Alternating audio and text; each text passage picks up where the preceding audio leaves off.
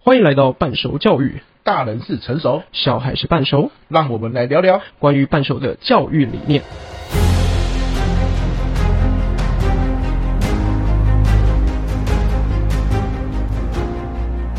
又回到这个我们聊天的时间啦、最近呢、我去一个大学跟教授们分享，本来他们请我去分享如何引导学生思考，后来完全不是那么一回事，就是因为教授们说不用什么思考啦，学生根本连醒着都很难。所以先想办法引起学生的学习动机再说吧。他们说，尤其大一哦，你知道以前我们都是认为这样子嘛，就是大一还算乖嘛，是啊，到大三、大四老屁股了。才会比较皮。对，没错。啊，嗯可是哦，他们说大一进来就已经是一副生无可恋的样子。就是你奈我何的感觉，这样没错，就是我就是不要听了，我早就摸透了啦，反正不听也没关系这样子。好，所以我们几乎原本那三个小时是要来去想说如何让学生在课程中可以有思考，那慢慢的才会可以引发创意嘛。结果根本不是啊，他们连精神都不好，是要思考什么，对吧？好，连动机都没有，根本没然办法后思考。人人连课都没到就对了，或者课是有道，哦到课了对，可是人不在，心不在啊，人哦心在不在心不在。 ，OK，好，啊，我那天就是聊了一些啦，我也就想说来问你说，哎，你在补习班会不会遇到这样子的情况？很有趣哦。我那天跟教授聊完大概三个多小时，然后我离开的时候，我心里想，有那么严重吗？就是那么多人都趴着哦，啊，那个教授的脸你知道吗？就是一副一种啊，教学真的没有成就感的感觉。然后我经过一间教室，那个门是打开的，我对就从那个门的角度看进去，可以看到大概九个学生。九个哦，三个在睡觉，两个在放空，四个在划手机。哦，我就只看到九个。哎，九个上课还下课？上课上课上课哇就，老师在上课，可是我没有看到老师，就我那个角度看进去，只能看到九个学生。这九个里面没有一个是在听课，太夸张了，真的所以你你可以想象，如果等比例放大到全班，这真的专心在听课的有多少？可是我我听得到老师麦克风讲话的声音嘛？老师是滔滔不绝，很认真的在讲重点。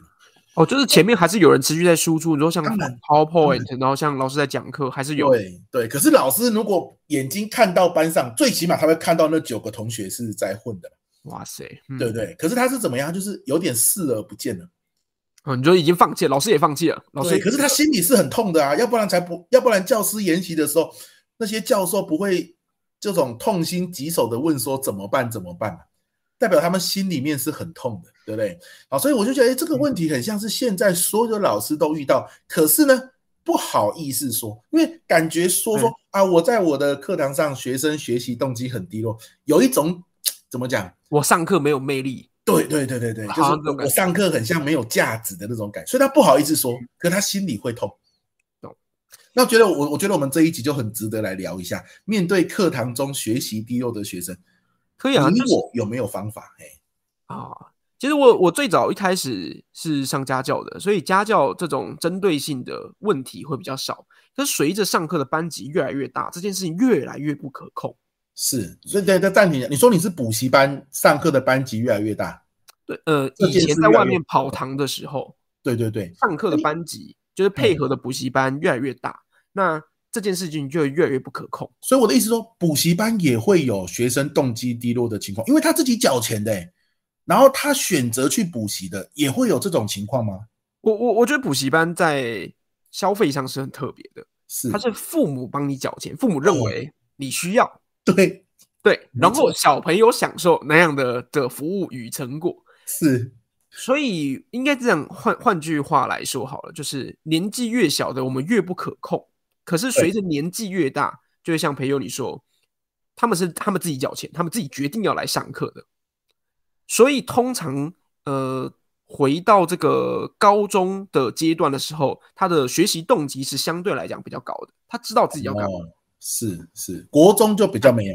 但国对国中就比较没有，所以国中就很惨烈了。因此，国中的经营面向就有很多，呃，应该讲说班级的控班状况就有非常多不同的情况。是嗯是是。好，那你来聊一下，聊一下，你都怎么做呢？引起他们的动机呢？我我我我应该先讲一下，就是我自己班级的人数配置，就是我之前就有碰过这件事情。那大约多少人会不可控呢？我认为就是现在这个学校的班级大小，四五十个人、三四十个人，我觉得就很难控制。是。那现在学校好像也没到那么多人了，现在呃学校都30几个一个就已经算很多了嘛。私中就是像台中这边很多私中都会到四十几个、五十个，有可能啊。还有那么多就对了，呃，他会集中呃精英班这样子，是就是是资优班，他们要给好一点的老师，然后他们就把人数集中一点，那个班级就会大出来这样。是是是，那你还是很难免的会碰到学习动机低落，然后学学生状况呃情况不好，或者今天想要睡一觉啊等等，一定都有，这是我觉得很普遍出现的。是但回到补习班，就是以我自己上课的状况，我自己定是最多最多就是十二个人，哦就是为了这件事情，哦，所以人数多少其实是有差的。我认为有差， OK，就是我因为举个例来讲，这个班上假设有呃，我们讲十二个人，有三个人好了，他他其中两个是，他就是学不太会，他就是对在学校可能都是放空的状况，他对就是想要纯粹靠进补习班，然后一次就学会。那我我的讲课内容就很容易被这这两个人下去影响。那没第错，三个人有可能是就是有一种有一种不会叫爸爸妈妈觉得你不会， OK，那回到课堂上面，它就会变成，如果我上的很简单、很基础，跟学校一模一样，那另外九个人怎么办？或就是另外比较资优的前三个人怎么办？他们就他们就会觉得这个课堂有点无聊，学不到东西。但 OK，如果你上的太简单，你一直在 focus 克制化这三个小朋友的的状况下，那呃，应该讲说，如果你克制的太难，那这三个人他就直接进入到学习动机低下的状况。是所以呃，我的情况怎么做呢？我我的情况是，我会把在课堂上面把学生拆分完之后，第一个最简单的状况下是分班，但是因为现在学校一定不行分班。对那第二个状况是，我会给班上成绩比较好的人不同的任务， OK，所以碰因到材施教对对，因材施教，因材施教。所以碰到学习低状况低下的的学生呢，我在课堂上上的互动上，我会丢比较多的问题给他。对那个问题密度会高到，呃，假设好，我们就刚刚讲的，十二个人状况下有三个人学习状况可能是呃效率比较低的，或者是状况比较不好的，但是他还是有在学习哦。我先讲，他还是有在学习。先，他跟刚刚那个大学有人在睡觉划手机的状况不一样，我们等一下来讲睡觉划手机会怎么样。对那我们现在先讲，就是学习动机低下，我需要怎么在课堂里面帮他们。他的状况会是，我会在课堂过程当中，可能每十五分钟就会问到他们，甚甚至更短，每十二分钟、每八分钟就会问到他们三个人，其中一个人一个问题。就那个问题是你正在上课，然后把你上课的重点变成问题去跟他对确认，看他有没有跟上这样子。对对对对对对对对， OK，它它是一个刻意设计的，刻意设计的，它是一个来回沟通的过程。就是我第一次输出呃该上课的东西，然后讲完重点之后，那回过头可能做到类题，我马上就会再问他。是所以当一直来来回回的过程，这些小朋友他们自己都会觉得，呃，只要在这堂课上，他前面讲的时候还要先听，对或他要注记重点。好， OK，这这是第一种类型的小朋友，在学习动机低下的状况下，就是他会因为这样有压力，然后就就会呃他这个稍微他这个我发现他可能不是学习动机低下，他是学历低下，就是还学不会，可是他还算愿意听，就是你问问题他还可以愿意尝试回答，对不对？我我要讲的就是接下来第二种人，对第二种人的状况下是，反正老师都会问到我会，那他就会一直进入到放空的状态。 OK，那这种放空的状态下就很麻烦咯，因为对同一个观念，我在我的最高纪录是同一件事情，在同一堂课三个小时课，我们加中间扣掉中间休息，可能两个半小时的课，我讲了十八次。那个下课离开之后，我在他离开踏出那间教室门的时候，我问他，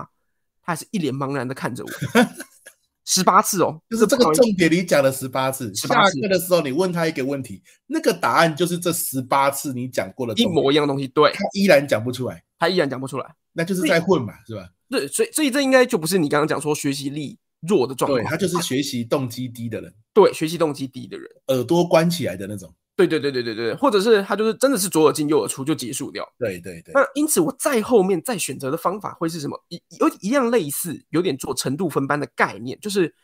呃，好，我假设三个小时，我预计我可能要讲呃十二个观念进去。那这一群小朋友，就这三个人呢，我可能就会设定，好，假设在这呃十二个关里面，只要掌握了五个到六个，他这一次这个小节范围长就可以超超过六十分，已经 OK 比他原本还进步了。就你等于重新为他设定一个目标。没没错，就是在同样课程里面，那每个人的呃阶梯我们已经砌出来了，对但是每个人要爬到多高，那就是我们给每个人设定不同的状况。哦，哎，这个想法很好，这个比喻很赞啊。就是阶梯我们砌出来总共有几阶，可是对你要爬到几阶，以我这个老师认为，以你现在的程度就够了，那就是老师主观的判断跟观察。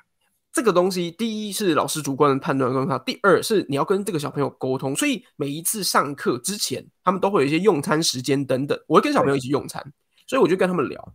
跟他们聊什么呢？聊呃，假设这个小朋友他可能就是比较偏社会组的，自然诶文科国英社会比较好，数学理化相对比较弱的人，那我就跟这个小朋友讲，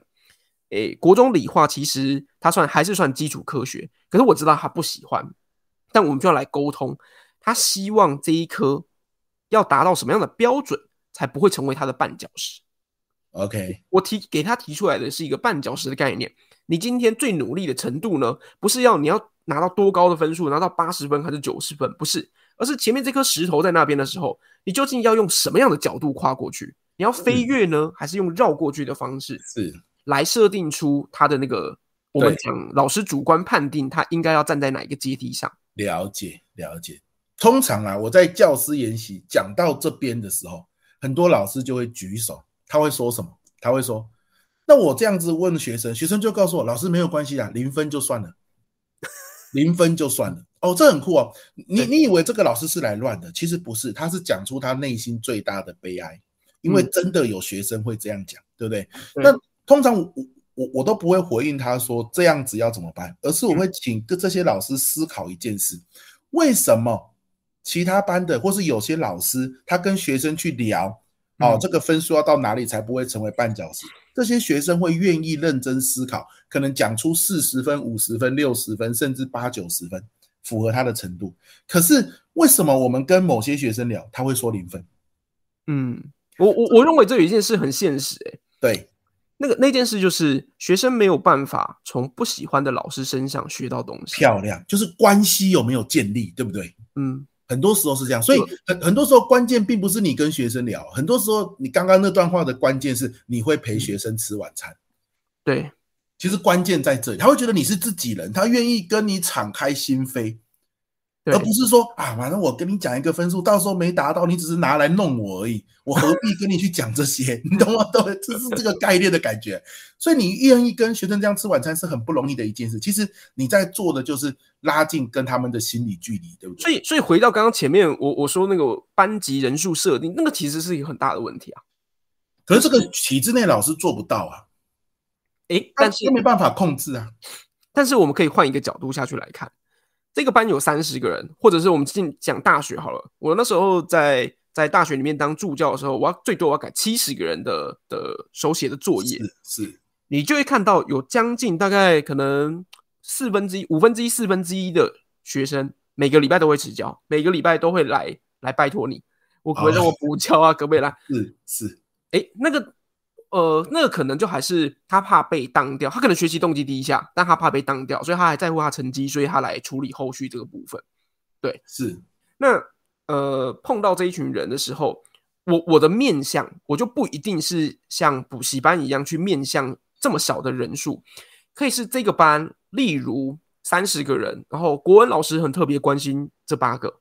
数学老师很关心另外其他，英文老师很关心另外。可是当大家普普不是只在乎在学校，不是只在乎自己这一科的时候，是那这个问题就可以被呃更更没有边界的被解决。是我不会因为只有这个学生喜欢我，所以他的自然科学稍微好一点点，然后国文就放掉。所以对通常我在吃饭跟小朋友吃饭的时候，我通常都会问说：“哎，你这次段考碰到什么困难？然后对他们对支支吾吾的、啊，就会讲哦哦，哦，这一次可能我没有考，因为有的小朋友觉得自己考很烂，是八十没有九十，所以考很烂；是有的小朋友觉得没有考，觉觉得自己考很烂，是三十五分，所以考很烂，是真的相对来讲比较弱，相是相对烂很多。主观意识，对，主观意识。所以我通常在跟吃跟小朋友吃饭在讲的时候，我不会问他说你的自然科学怎么这一次只有四十分？啊那呃，有有的很摇摆的，他就跟我讲哦，我进步五分 啊，那怎么办？对，对，所以呃，我我会全盘性的下去问，我不会只关心他自然科。了解了解。那每一个你的老师你的都这样做，你的意思是说，当这个老师跟某些学生建立起不错关系的时候，其实就已经是一个很好的角度，可以去关心他其他部分的课业。如果你不是只有关心自己的，可能其他部分会因为你这个自然老师，可能让他的社会科也有机会进步，是这个意思对对对对对。 ？OK，理解。所以回到朋友，你刚刚最前面提大学碰到这个问题，大学其实有一个我觉得很棒的制度，但其实没有落实的很彻底的东西是导生剧。对导生剧，以前你那个年代大概是多久聚一次？我们这个一学期有一次算很好了。一学期有一次就就。对对对，但是据我所知，就是通常要一个月一次。可是有的有大学真的这样做吗？嗯因为你知道以前一个班那么大、欸，就像你说的，七十个人，像我们班六十五个人，一个月一次，那个老那个老师我看是不用回家， 道疯掉，对不 那对？导没有没那有个一天要两次啊，那那那那那导生剧的概念，一个月一次，不是一一个月跟所有人讨论过一次，是啊在一个月吃一次饭，然后他这个月可能解决这个部分这些人的问题，下个月解决那些人的问题， ，OK，对，会有不哦所以同是以老师的角度要一个月一次，不是以学生的角度。对对对好吧，对对对对对对。了解可。是你看，一个就像你说的，只有一次的状况下要怎么解决？那个老师会累死，所以一对个啊学期一次，老师快疯掉了。对啊，没错，没对啊错。我我们那时候真的是老师会跟每个人单独见面，可是因为人太多了，全部见完刚好一学期。啊，说真的，那一次能干嘛？其实就是相敬如宾，行礼如仪啊。对啊，然后就说有没有问题？我们通常都已经说没有，对对，或者是就是很好啊，现在这样状况都很好啊。对对对，所以所以你的意思就是说，很多时候面对学习动机低落的人，反而关键并不是在上课的当下了， bingo，我认为是，而我认是为要是善用课堂以外的时间，对不对没？错，啊，课堂以外要做什么？我我觉得你这个想法跟我蛮像嗯的。课堂以外，我们要做的是跟他一起达成共识，就是关于这个科目，你觉得你下一次的目标是要几分，才不会成为你的绊脚石，好，啊，或者那是你才满意，是吧？嗯我我我我反过来这样问朋友好了，就是像哎呃，我有参加过朋友的工作坊啊，很很多很棒，你你有一个很很棒的开场，我很喜欢，就是对，通常你在上课前的时候，你都会问学员们一个问题：你哎今天想要来学什么，或者是你最感兴趣的题目是哪一个？对，然后要我们呃写起来，或者是举手发言，或者是对就等等有不同的活动，或写便利贴贴到墙上等等之类的。嗯，但这件事情，呃，我觉得这两个这两件事情的答案是非常非常接近的。 OK，那也就是说，那那我我我就要反过来问朋友说，如果你在一个工作坊状况下，有一个学员他的那一张便利贴就是空白的，他说是。我今天就是冲着老师，我觉得老师写的书很棒啊，老师很有名气啊，我很喜欢跟老师互动啊，所以我来上这一堂工作坊。对，那呃，但是他的学习动机就是我想要学会什么，我不知道，我是空白的。朋友，你会怎么办？没有啊，他这这样算是很好的一个人了、他学习动机很高、欸，他就冲着我来的啊、所以我就会说，哇，那太棒了啊、所以我讲什么你都会觉得很开心，对不对？对他所就会以，说，对呀、对呀、啊就好了。所以，所以他是追着这个老师，因为他喜欢这个老师，所以对觉得可以从这个老师身上学到东西啊。所以反反过来应该问一个更难的，我遇过更难的是，他也是空白。我问他怎么没有写，他说什么？我老婆叫我来的，哇，那对不对？这这才是这才是真的这学就是习把动机低落爸。爸妈妈缴钱，小朋友坐在对现场的感觉 啊，他现在变成老婆或老公叫 他来，对啊。好啊，这种怎么办啊？这个这个就很有趣啊，对不对？很有趣。这这个其实，在现场是有办法，嗯，我我们这样形容，就是小朋友刚来的时候，就算他有同学坐在旁边哦，他都还是会像冰块一样，他就是对冷冰冰的。你对跟他互动，他也只会。我我碰过最严重的是，呃，他有两种，一种是点头摇头，是他他在点头摇头的过程当中，他没有办法很明确的呃给你很肯定的答案，就是有些人都会点头如捣蒜，很大力的点，对有，些人就是轻轻的点，你也不是很确定。好，这是第一 种。第二种，疫情的时候，对他他都会回用嘴回答唇语，就是你的唇语系啊，不会，然后很小声。然 后疫情戴口罩的时候，你要怎么办？对，好，那假赛他就你会觉得他是木头人，你知道吗？是就是理解，一整天下来，那可是像他们刚开始来的时候都是冰块，那你要怎么样用你的热情去融化这个冰块？绝对不是一堂课之内可以解决。没错，没错。我我这个冰块这个概念非常，这个比喻非常好，因为这符合我教学的理念。我我先讲刚刚那个，比如说他说我老婆叫我来的，所以他空白对。如果我直接跟他说，那你你就是想你想要学什么，你现在就想你想，因为你都来了嘛，你想你要学什么，这就是怎样，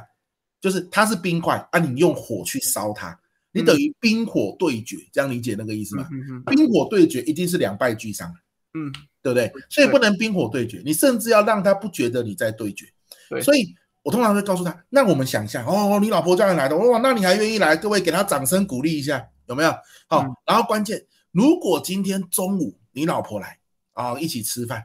然后他问你说，今天早上你学了什么东西？你可以教我吗？嗯哼，啊，你觉得你老婆想要听到什么？因为你老婆想来学，可是呢，她没空来，所以对请你来。那你回去要教她嘛？你认为你老婆来这边是想学什么？对好吧可不可以这样？十点以前，你你现在传简讯问她说：“老婆啊，如果我回家哈、你希望我跟你分享这堂课的重点，你想听什么啊？哦，你想听什么，我学什么就好了啊，其他的我就可以放空嘛。”欸、他对就听到可以放空，他就很开心呢、好，所以我就说，也不要现在给我十点以前，你告诉我就好啊。你现在传简讯问他，好啊你，我边上课你边听，他简讯来了，你赶快去整理他要什么。十点我再问你，好不好？哦，通常就这这叫做什么？温水煮青蛙。对我来说啊、嗯，对，像刚刚何轩提供的是教室外，我们要建立关系，对让学生觉得我跟你是同一国的，啊，他愿意讲他的心里话，不会告诉你什么我的目标就是零分呐、我的目标是负五分呐、嗯哦，这种讲到你会中风的话，对不对？哦，那是因为他不不不放心把他心里话告诉你。对，没错，嗯，可是像我，我我是没有教室外的时间的，因为对，没错，你就一堂两堂这样，对对，我是没有带状课的啊、我都是一整天就砍就掉，或者是一堂课就砍就掉，所以我只能在教室内努力嘛。对好，那教室内就做一件事，就是如果它是冰块，不要用热水浇它，嗯，因为热水会变冰，而冰块会融化，那是两派俱伤。对， OK，如果它是冰块，请用温水浇它就好。嗯哼，用温水慢慢淋，温水他不觉得他受到了一个很激烈的反对，对对他对，反而觉得舒服。所以我觉得刚刚你做的很好、欸，也就是说，轻轻点头或摇头，我看见了，我就会说哦，所以你是点头了，哦，你的意思是点头的话，所以你是认同这件事，很好啊。好，那我们来看一下是不是这个东西值得认同呢？好，嗯你只要点出来说哦，他有点头，所以通常我啦。点头、摇头、举手不举手，这会是一开始。我不会一开始就让他张嘴讲话，嗯，没错，对他来说是太热的水了。嗯 OK 对我我很常善用的就是纸跟笔，为什么？我有我有问题，你有答案，你不要讲，因为讲对你来说太压力太大，对你对，门槛太容高易，讲错嘛，对不对？对你你知道谁愿意讲吗？容易讲对的人，嗯，对，因为永就远是都是相信自己前三，名相信自己答案是正确，是老师没错要的人，对对，过往过往有有有这些成功经验的学生，对，就容易讲啊，那种人都很少啊，真的，嗯，九八成七成都是之前讲容易讲错的嘛，所以他不敢讲嘛。好啊，他又要写出答案，又要讲出来，又怕被人家笑，当然他就把自己当冰块。啊他对以前有很多习得无助感，所以我的做法就是你写下来，你写在纸上就好了哦，你不用讲哦。好啊，我过去看，哦，OK，哎，我对过去看，哦，你的想法是这样子哦，哎，这个想法很酷嘞，来，我念出来给大家听，我来念就好。对对对，我念的不是你念的，而且我念的时候，我不会在他旁边念，好，我嗯让他知道就是我来讲，然后呢，我就说，哎，这个想法你跟他一样的举手，所所以在这种点状课程的状况下，就真的很适合，就是先从点头摇头，先从选择题，举手不举手，哦对举手不举手选择题就是举手了嘛，或是对对对对，站起来不站起来，而且对站起来不要让他一个人站起来，是好。关于这一题，选 A 的站起来，选 B 的站起来，不管怎么样，他是跟同一群，一定有一些嗯人跟他一起站起来。可是呢，你让他先参与进来再说，嗯，OK，哎，就先踏出一步，就有机会踏出下一步嘛。可是对那一步要是很温润的，对，好，那个阶梯是要很密的，不要一下子跨太大步，他会受不了就跑掉了。没错，没错，所以如果是我啦嗯，温水煮青蛙一直是我的一个关键。所以那那群教授之前我去分享，他们说，哦，我我说为什么学生都趴着？他说我不知道啊，我一开始上课的时候只是叫他们自我介绍而已，然后大家嗯就就就不理我。哎，自我介绍本来就很难了嘞，你看嗯你要自己想你要讲什么，嗯，对不对？接着你还要站起来，接着你要面对那么多人都不讲话看着你，嗯，所以呢，没有人站起来是刚刚好而已。 对，好，全班应该只有一两个人想要站起来，可是那一两个人发现其他人都不站起来，他们两个又丢回去了。啊，嗯，最后你光自我介绍哦，就让全班得出一个共识，反嗯正我们不讲话，老师也不会怎么样。哦，也没关系，对，那以后我就这样就好了。所以你是自己挖一个坑，把自己埋进去了。所以，所以上课的确还是需要层层堆堆叠、层层递进，对就对是点状课也需要，带状课其实也需要对，那课堂外、课堂内其实都必须要做这件事情。对，那从安全感着手啦。因为有一种状况，我我就是因为我碰到的小朋友，对不对？都是年纪小小一点点的，对所以呃，我觉得现在的小朋友没有我我自己啦，没有碰到那种很激烈会拍桌、会并斗的，啊很、很很少，很少，非常很少少。是，对对是，对对，他他会弄同学、玩闹同学之类的，然后会是制造很很困扰的东西，有可能。但是呃，在企业讲座里面，我听过，我自己还没有遇过，但是就是那种呃，觉得讲师相对来讲，可能讲的东西不是他要的，就或没料的，他起身就走的。如果碰到这是种朋友会怎么办？就是这他种起身已经走了，是不是？就是起身，然后呃，他是有有激烈对抗，他不是默默走掉，默默走掉，那是可能我们更没知不知道，他可能去上对厕所，人就不见了这样子。对，但他其实他是很认真的，就是拍了桌，然后跟你讲说啊，公那公这些都没磨好啦。哎，啊，这这个我我就有一个大原则啦，就是你不要忽略他，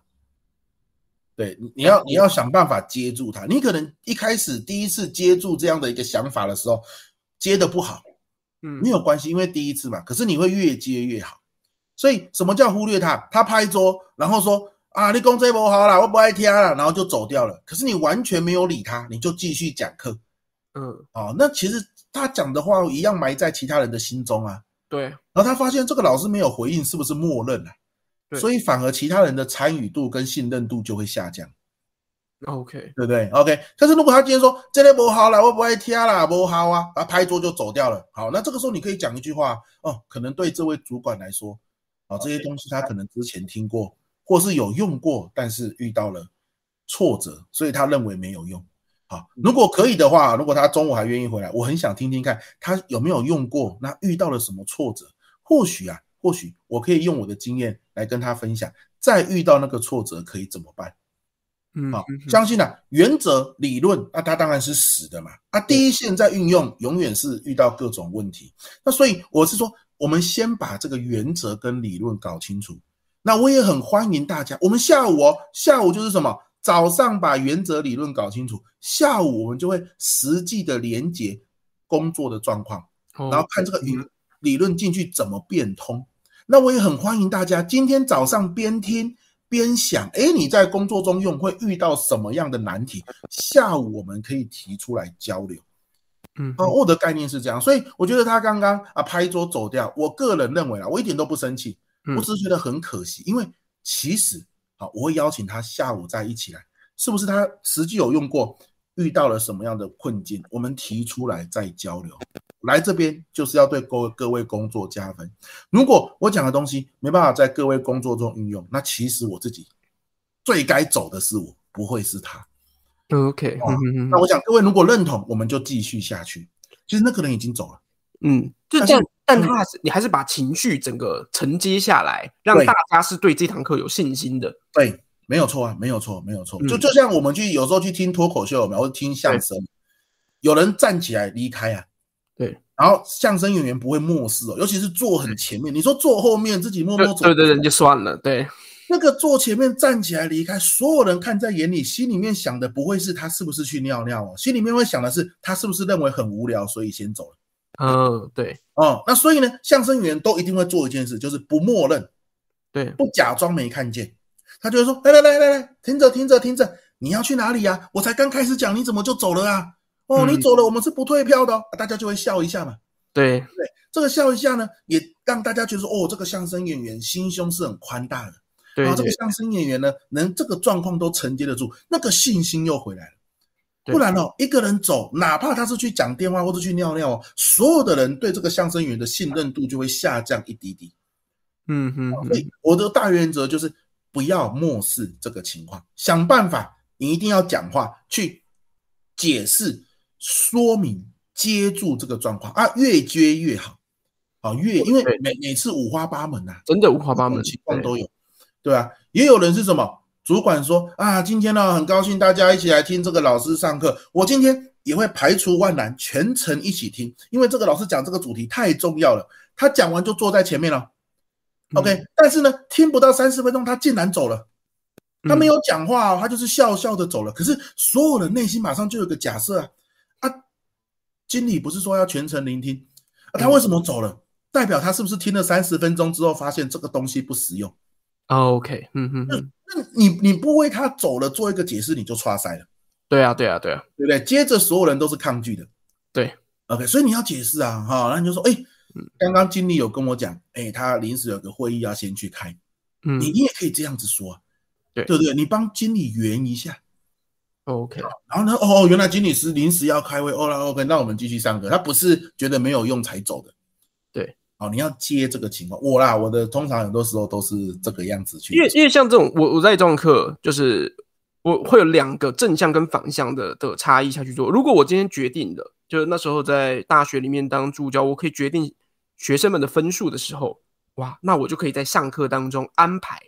就是可能段考一定考的题目啊，或者是你下课前的课前小考啊，他一定要要参与投入课堂当中，他才可以知道的。这是这可能是一种方式。对，那可是对于我在补习班里面，你补习班没有掌握这种成绩的对状况，你要怎么样去诱导跟跟诱发，他就比较需要呃红萝胡萝卜，对，你这些胡萝卜有可能是很明确的奖励，让让他们竞赛，要让他们得分等等之类的。这是一 OK，种。另外一种可能就是，呃，需要有更多可以产生心流的游戏。 OK，对，那呃，这个这跟点状课程就会稍微有点不太一样，但是这个不太一样的方式处理的方式不太一样，可是都跟课堂设计是有直接相关的。没错，没错，也就是你除了讲述法之外，你还有讲述法以外的方法。嗯嗯这就是我常常说，我们在教室里面啊，不能只有老师这个角色。嗯，当今天他不想当学生的时候，你说你是老师也没有用啊，对啊，对不对？好、像像有一个叫做杨梅老师，我不知道你有没有听过杨梅啊、教国文的，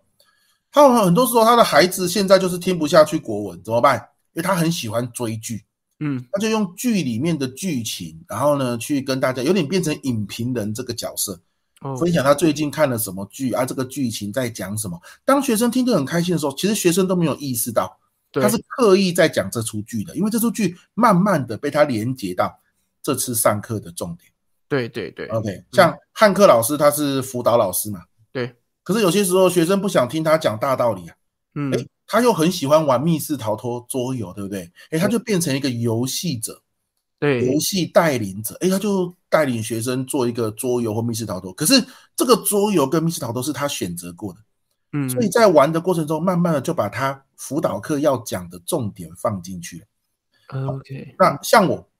我我是一个什么？我很喜欢我的兴趣是听故事、说故事、看故事嘛。嗯啊，从书里面去找故事。对所以呢，我有些时候我当老师讲重点，他不想听的时候，我会转变成故事分享者。 OK 哦，我已经设定好一些故事在这节课。如果你不想要单纯听我讲重点，那我讲故事给你听。那他们听故事就听得很开心啊，对不对？总比听道理好嘛。对可是呢，这个故事是我选过的，对不知不觉之中，这个故事又连接到我上课的重点。对。好，所以你有没有一个不一样的角色？除了老师这个角色之外，你要有一个角色当配套去陪着你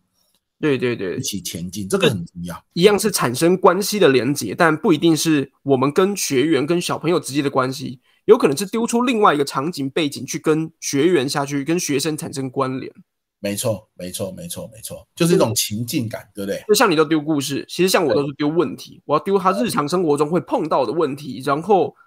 呃，他完全没有想过，因为他每天在做，但他完全没想过。是，所以你就是一个提问者，你是一个生活观察家。类似对 OK，然后你把这个观察的东西连接到你的课堂，然后用问题包装丢给他。对对对，就今天上课这样，假假设我今天要上都普勒，那是呃，我我可能就会问他们，哎，从如果是国中程度，我们就会问救护车、消防车经过的时候，声音频率为什么会变？那如果是高中生，我们可能就会问，为什么你在高铁上面打电话不会发生都普勒效应？哦，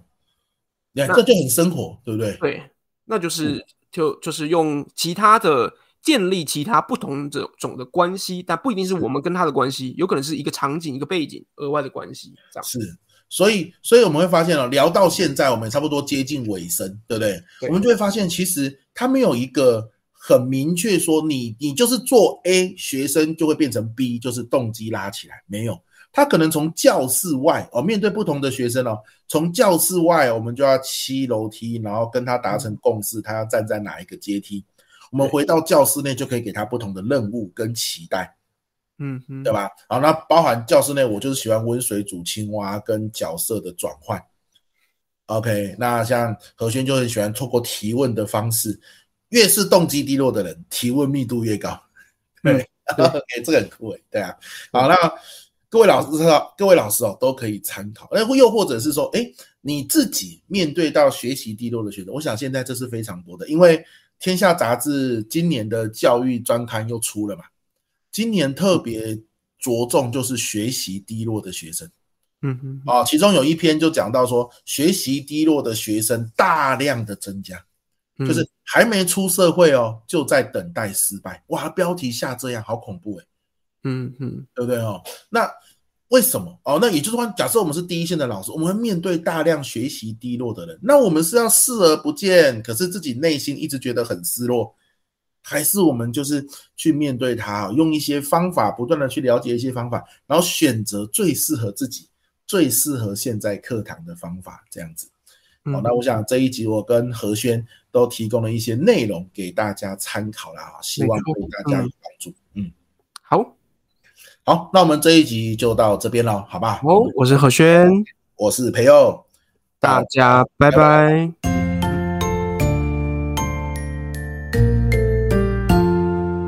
这一集的内容你们喜欢吗？最后，关于半熟教育，你有任何的想法或是想聊的话题，都可以寄信给我们哦。我们的信箱是 e o h b e 零九二八小老鼠 gmail.com，